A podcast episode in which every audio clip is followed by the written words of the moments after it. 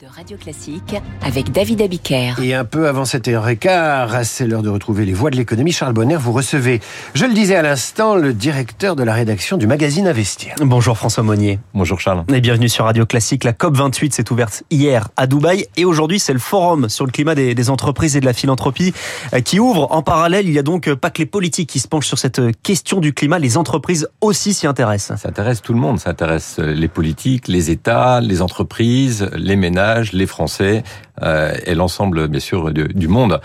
Maintenant, c'est devenu un, rituel. Euh, nous sommes à la 28e COP. On a eu 27 COP pour euh, fixer des objectifs de réduction des émissions de carbone, avec comme ambition de limiter le réchauffement climatique à 1,5 degré d'ici 2100. Là, cette fois, on va pas fixer des objectifs, mais on va regarder si on peut dorénavant valider cet objectif. Donc, on est dans l'évaluation de l'ambition et puis, on devrait, euh, on l'espère, euh, acter une réduction des émissions de, de, de, de production d'énergie fossile. On a vu à Glasgow, au Royaume-Uni, que c'était compliqué et on s'était, limité au charbon. Mmh. C'était il y a deux ans. Mais l'année dernière, on a vu qu'on a eu un pic de production et de consommation de charbon, donc on voit que c'est c'est pas facile. Et donc là, la, la, la, nouvelle ambition, bien sûr, ce sera toujours d'être dans la cette réduction des énergies fossiles c'est pas sûr que ça soit gagné. En revanche, ce qui semble être euh, quasiment garanti, c'est qu'on va acter encore, qu'on accélère dans le, la production d'énergie renouvelable. On va vers un triplement des énergies renouvelables d'ici 2030. On va vers un doublement des économies euh, d'énergie. Et là, on a des entreprises justement qui euh, devraient profiter euh, de cette grande tendance qu'on appelle dans le jargon financier les méga tendances qui traversent les cycles économiques. Mm. Et on le sait que dans le domaine eh bien de, des énergies renouvelables, on a des, des champions tricolores. On a Air Liquide avec l'hydrogène. On a Neoen qui est un producteur d'énergie verte avec du photovoltaïque, des éoliennes et puis maintenant des centrales de stockage d'énergie. Dans les économies d'énergie, on a un champion au sein du CAC 40, c'est Schneider Electric avec ses logiciels. Ils permettent d'économiser l'énergie des entreprises. Et donc ces méga tendances, elles vont continuer. Oui, et à chaque COP, on met l'accent. Ce sont des entreprises qui suivent hein, justement l'accent qui est mis par euh, par les États qui fixent un cadre. Euh, ce matin d'ailleurs dans les dans les Échos, euh, François Gémen qui est auteur pour pour le GIEC, a dit qu'il faut arrêter de voir les COP simplement comme des négociations internationales entre dirigeants, chefs d'État et de gouvernement. Ce sont des négociations globales. On pourrait imaginer aussi des accords qui incluraient les entreprises. Oui, on, on, pourrait imaginer qu'il y aura des accords avec les entreprises, mais euh, j'ai envie de dire, le monde de la finance anticipe déjà. En oui. fait, on n'a pas besoin d'attendre des COP pour agir. Et lorsqu'on écoute les discours de, de, BlackRock, qui est par exemple le, premier gestionnaire euh, d'actifs euh, privés dans le monde, hein, c'est 9 000 milliards de dollars. Hein. C'est trois fois la, la, la dette, dette française, France, donc c'est pour dire que c'est important parce que quand on voit le niveau de la dette, ça peut faire peur euh, quand on voit les chiffres français. Eh bien, euh, chez BlackRock, hein, une des grandes thématiques, une des cinq grandes thématiques, c'est la transition énergétique. Donc on a énormément d'argent qui sont investis sur euh, ce, créneau. Et bien sûr, ça oblige les entreprises ben, à profiter de, de, cette manne et à aller encore plus vite. Donc les entreprises n'attendent pas les COP pour agir, et d'autant qu'on a euh, toute cette gestion euh, financière qui se déverse sur ces entreprises qui, euh, normalement, font du bien pour le climat, du bien pour la planète et du bien pour tout le monde. Ce qui compte, c'est aussi l'indicateur ESG, hein, qui est l'environnement social, la bonne gouvernance, et qui prend en compte les émissions de CO2. Pour une entreprise, avoir un bon ESG, ça permet d'attirer les investisseurs. Oui, absolument. Et maintenant, c'est devenu aussi important d'avoir une bonne note ESG. Donc, on a l'environnement, mais aussi le social et la gouvernance, que une croissance des profits, parce qu'on voit que ben, une entreprise, ça a besoin de, se développer, ça a besoin d'améliorer ses profits, mais sans une bonne note ESG, eh bien, le cours de bourse, eh bien, reste, euh, j'ai envie de dire, en, berne. On a vu encore des exemples récemment, par exemple, quand il y a eu un, dérapage au niveau de l'ESG, euh, au niveau social, chez Téléperformance en Amérique latine, eh bien, on a eu un titre qui a perdu plus de 30%. Donc, on voit que ça a un impact sur le cours de bourse, comme la croissance des bénéfices, et ça, c'est une vraie, en tout cas, c'est une nouveauté depuis quelques années. On a maintenant la notation financière et la notation extra-financière qui sont aussi importantes l'une que l'autre. C'est la question de, de l'image publique qui rentre en compte euh, dans cette idée-là, mais qui entre aussi au compte auprès du, du, consommateur. Ça compte aussi. Bien sûr. Donc le consommateur a envie d'acheter des produits, euh, j'ai envie de dire, plutôt durables, ouais. des, des, produits qui respectent la planète, et ça se rend compte aussi dans, au niveau du management qui a besoin aussi de, de, de, de, de, bah, de satisfaire bah, toutes les parties prenantes, hein, que ce soit le consommateur, mais aussi l'investisseur.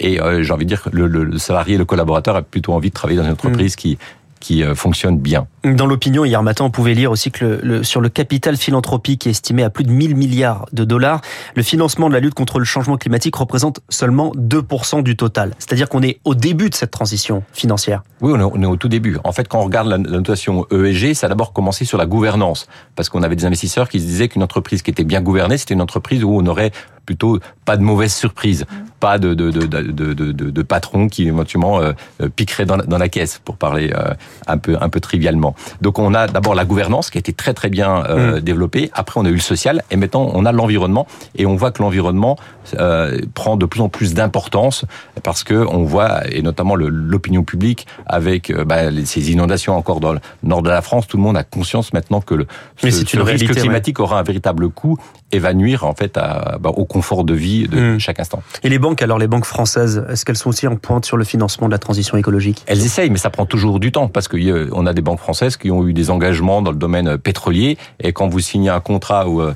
ou, un, ou un prêt avec un, un acteur dans, dans, dans, les énergies fossiles, eh bien vous pouvez pas le déboucler aussi rapidement. Donc ça prend du temps. Mais en revanche, la tendance, elle est véritablement là. Hum. Il y a aussi pour les petits porteurs, hein. c'est le moment de faire un petit peu le bilan de l'année.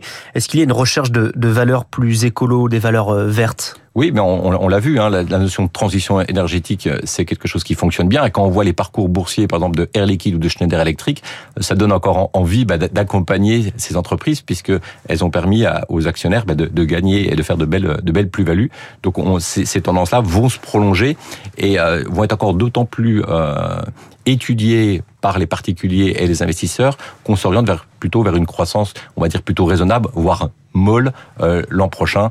Et donc, euh, dans un contexte où euh, la macroéconomie va pas forcément aider les investisseurs à gagner de l'argent, ça va plutôt être sur des thématiques. Et la thématique de la transition énergétique va être centrale. Hum, ces moyens financiers, les entreprises, la bourse les ont? Est-ce que les États qui fixent le cadre l'ont aussi? Ah bah les États beaucoup moins parce que les, marges de manœuvre se, se, réduisent. On sait qu'avant le Covid, les, on parlait beaucoup de, de, de l'endettement. Le, la période Covid a fait exploser les compteurs et les États se sont énormément endettés et ils ont beaucoup de mal à se désendetter.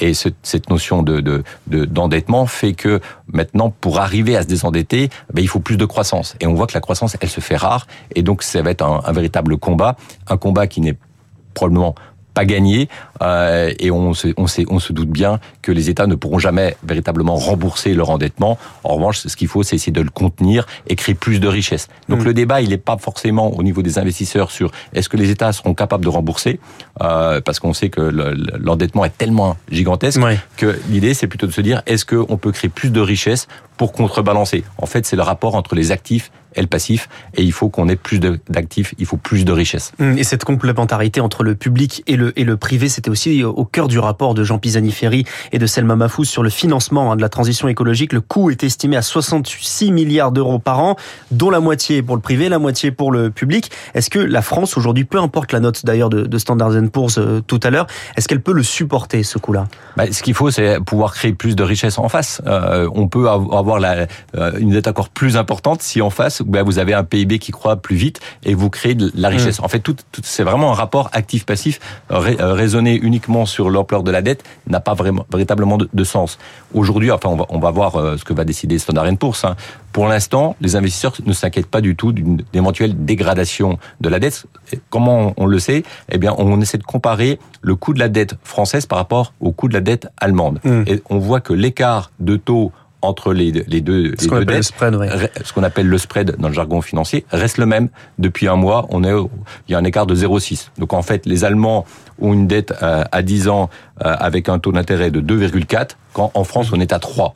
Donc on, euh, on, demande un peu une prime à la dette française puisque la, la, la France est, est, a une qualité de dette moins importante que l'Allemagne qui est très très qui est mieux gérée, il faut le, il faut le reconnaître, mais il n'y a pas de dérapage. Donc les investisseurs, pour l'instant, ne, ne s'inquiètent pas. Après, bien sûr, ce sera un impact éventuellement politique pour le ministre d'économie qui préférerait avoir euh, une note, euh, une note maintenue, mmh. et, et ça montre que il y aurait peut-être un débat. On l'a vu déjà il y a, il y a, quelques, il y a quelques semaines. Hein.